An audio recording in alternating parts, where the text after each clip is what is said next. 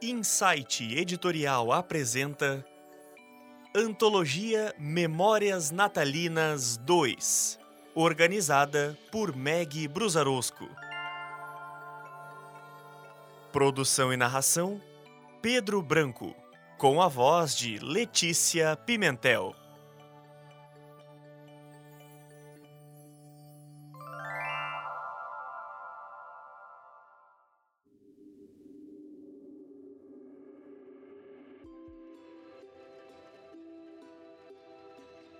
Espelho, Espelho Meu, por Meg Brusarosco.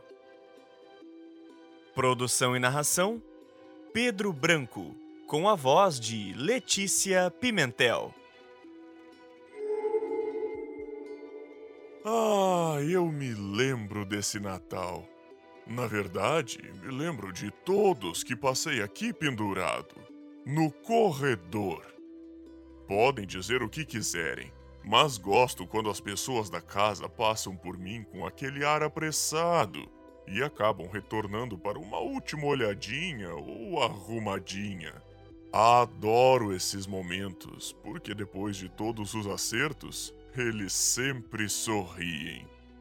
Você tem ideia de como é gratificante terminar todo o encontro recebendo um sorriso verdadeiro? Eu tenho é sorte. Fui um presente, um de Natal, dado pela mãe de Dona Lúcia, matriarca dessa casa.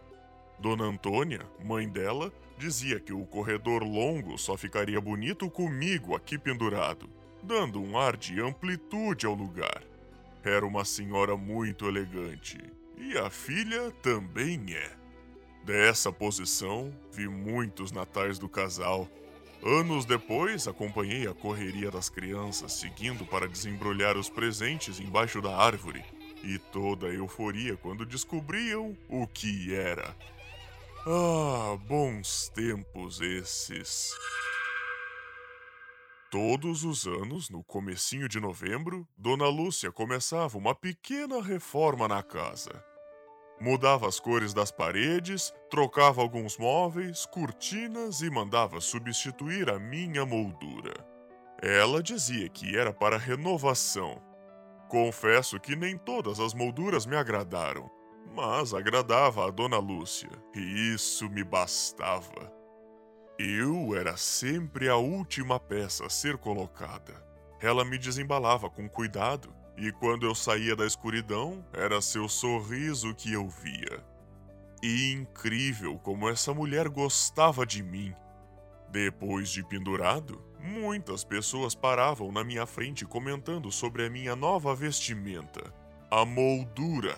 E apesar das opiniões divergirem, eles sorriam também. Claro que a família foi crescendo, os genros apareceram, não tardou e os netos surgiram também. E com eles, a tecnologia. Mariana, filha mais velha de Dona Lúcia, era decoradora e usava o celular para pintar as paredes antes mesmo que a mãe decidisse qual cor gostaria para aquele ano. Inclusive, ela conseguia usar um aplicativo que mudava minha moldura comigo ainda pendurado aqui. Claro que, como ela mesma explicou, isso tudo era para facilitar a decisão de Dona Lúcia, como ela fazia com seus clientes. Eu até que gostei desses aparatos tecnológicos, porque. Convenhamos. Mesmo Dona Lúcia nunca admitindo, ocorreram escolhas duvidosas ao longo dos anos, hã?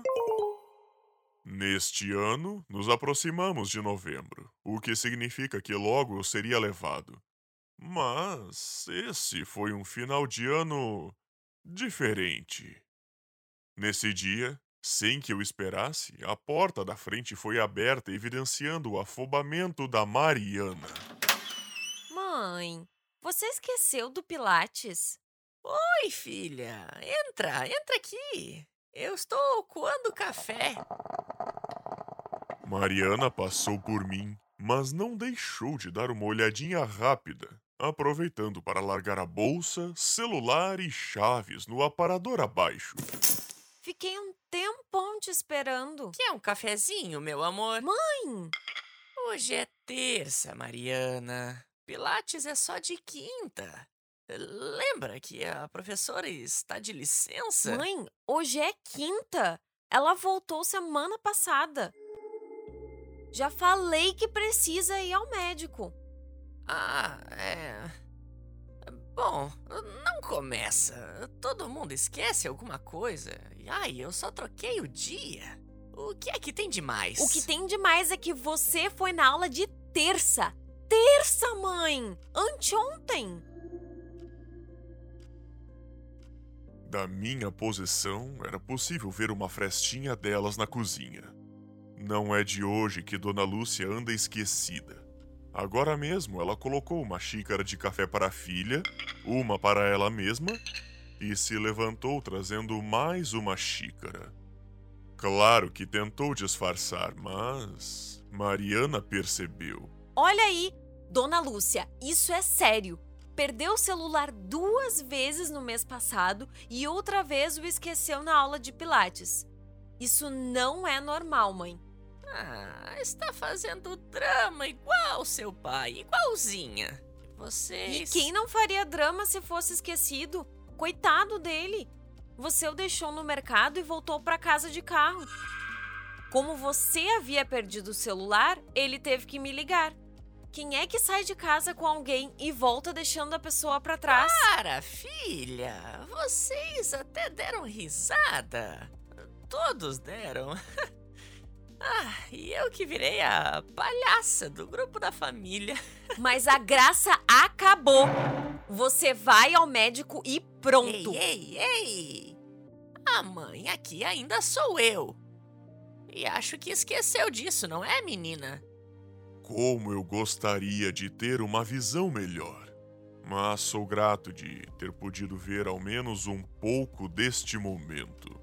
Mariana estendeu a mão e a colocou sobre a da mãe, que ainda segurava a xícara sobressalente. Eu também estou com medo, mãe.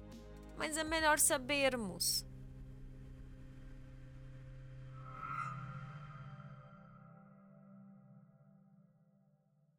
Mãe e filha choraram, e se eu pudesse, as teria acompanhado. Eu estava aqui quando chegaram do médico com o diagnóstico. Não importa a época, a verdade é que ninguém sabe direito como as coisas vão mudar depois do diagnóstico de Alzheimer. A mãe de Dona Lúcia teve o mesmo diagnóstico e por muito tempo foi cuidado por ela mas precisou ir para uma clínica depois de um surto. Ok, está bem. Já passamos por isso. Parem de me olhar com essa cara. Ainda estou aqui. Claro que sim, mãe. Olha, honestamente, vamos tomar outras decisões e desmanchar essas caras de enterro. Que tal pensarmos no Natal? Eu estou atrasada para a moldura do espelho. Preciso determinar qual será esse ano. Ah, Mariana, querida, pode me ajudar? Entre a irmã mais nova e o pai, a filha forçou o sorriso, se levantando do sofá, pegando o celular e mostrando algumas opções. Já havíamos passado por isso três vezes essa semana, e a dona Lúcia sempre escolhia a mesma. Vai ficar tudo bem, querida. É Natal. Sim, mãe, é Natal. Momento de renovação. Isso mesmo. Renovação. Paradas à minha frente, Dona Lúcia abraçou apertada a filha. Eu nunca vou te esquecer. Eu prometo. Mas essa foi uma promessa que Dona Lúcia não pôde cumprir. Antigamente eu vivia pelo momento que seria desembalado e receberia aquele sorriso lindo da dona da casa. Mas de alguns anos para cá, tenho ficado coberto com um pano. Passamos por dificuldades com Dona Lúcia vendo seu reflexo em mim e não se reconhecendo. sinto-me devastado. Não por passar a maior parte do tempo coberto, mas por ela não sorrir mais. Talvez seja pretensão, até porque sou só um espelho. Mas gostaria de explicar a todos que o problema não é ela ver o seu reflexo e não se reconhecer, mas sim que ela se encara e o reflexo a encara de volta. Como ela se assusta quando gesticula e o reflexo gesticula também ou quando ela o enfrenta e ele a enfrenta na mesma intensidade e muitas vezes cheio de ira. Ela me amava. Agora ela tem medo do que vê em mim. E para ser sincero, eu tenho medo do que pode acontecer com ela. Mariana não deixou que o ritual de renovação fosse abandonado. Escolheu as novas cores das paredes e novas cortinas me retirou da parede e até tentou pedir a opinião da mãe sobre a nova moldura. Mas acabou escolhendo sozinha, e agora que voltei do vidraceiro, discute com a irmã sobre me colocar de volta na parede. Eu sei disso porque ela começou a me desembrulhar para me pendurar e a irmã chegou falando como a mãe estava melhor sem mim por ali e que no fim das contas eu ficava a maior parte do tempo coberto mesmo. Então, por que pendurar? Foi uma discussão longa que, por mais que Mariana tentasse argumentar, sabíamos o que era melhor. Eu estaria ausente nesse Natal. Pude apenas ver a decoração enquanto era levado para o quarto de hóspedes e deixado coberto com um lençol num canto, no chão. É. Tudo dizia que a renovação aconteceria sem mim nesse ano.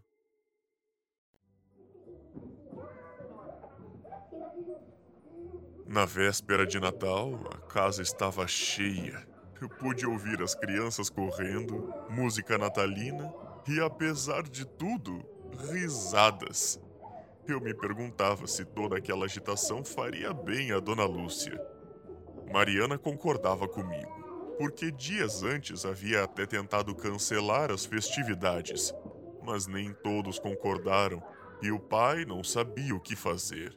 Falava apenas que não se sentia confortável em afastar as filhas dela ou deixar de comemorar com alegria como ela fez por tantos anos.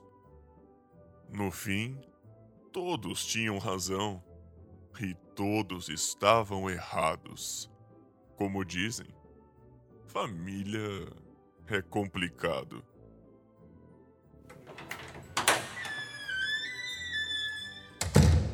Eu já não esperava mais nada quando a porta do quarto de hóspedes foi aberta, aumentando por um instante a música natalina. Quando a luz foi acesa, consegui ver algum vulto através do lençol. E fosse o que fosse, se aproximava segurando alguma coisa. Com cuidado, o lençol foi retirado e Dona Lúcia, ao me ver, sorriu. Por um instante achei que ela havia voltado, que por um milagre a tal doença sem cura tivesse desaparecido mas aos poucos o sorriso foi ficando diferente, pois ela sorria mostrando a boneca que segurava.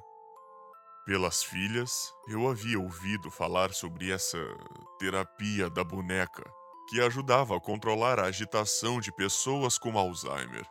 Mas confesso que foi um choque vê-la segurando uma, mesmo que estivesse sorrindo lindamente. Um tanto atrapalhada, ela se sentou na minha frente e ficou brincando com a boneca. Eventualmente, olhava na minha direção e sorria, mostrando a boneca ou alguma peça de roupa do brinquedo. Demorou, mas aos poucos eu fui entendendo. Ela estava achando que havia outra pessoa ali, brincando com ela. Por isso, os gestos e as falas como quem mantém uma conversa feliz. Ficamos assim por um longo tempo. A verdade é que as pessoas mudam. Muitas vezes são mudanças impostas pela vida. Nem sempre são fáceis. Eu sou só um espelho e demorei para ver a beleza daquele momento. Desejei ter Dona Lúcia como antes, mas aos poucos percebi como estava grato apenas por tê-la e agora por fazer parte desse seu novo mundo. No Brasil, estima-se que existam 1,2 milhões de casos de Alzheimer, a maior parte deles ainda sem diagnóstico. Infelizmente, esse não é um mal que acomete apenas pessoas muito idosas. Aos primeiros sintomas, procure um médico. Quanto antes o diagnóstico, melhor será a qualidade de vida do portador. Dona Lúcia foi diagnosticada com 53 anos.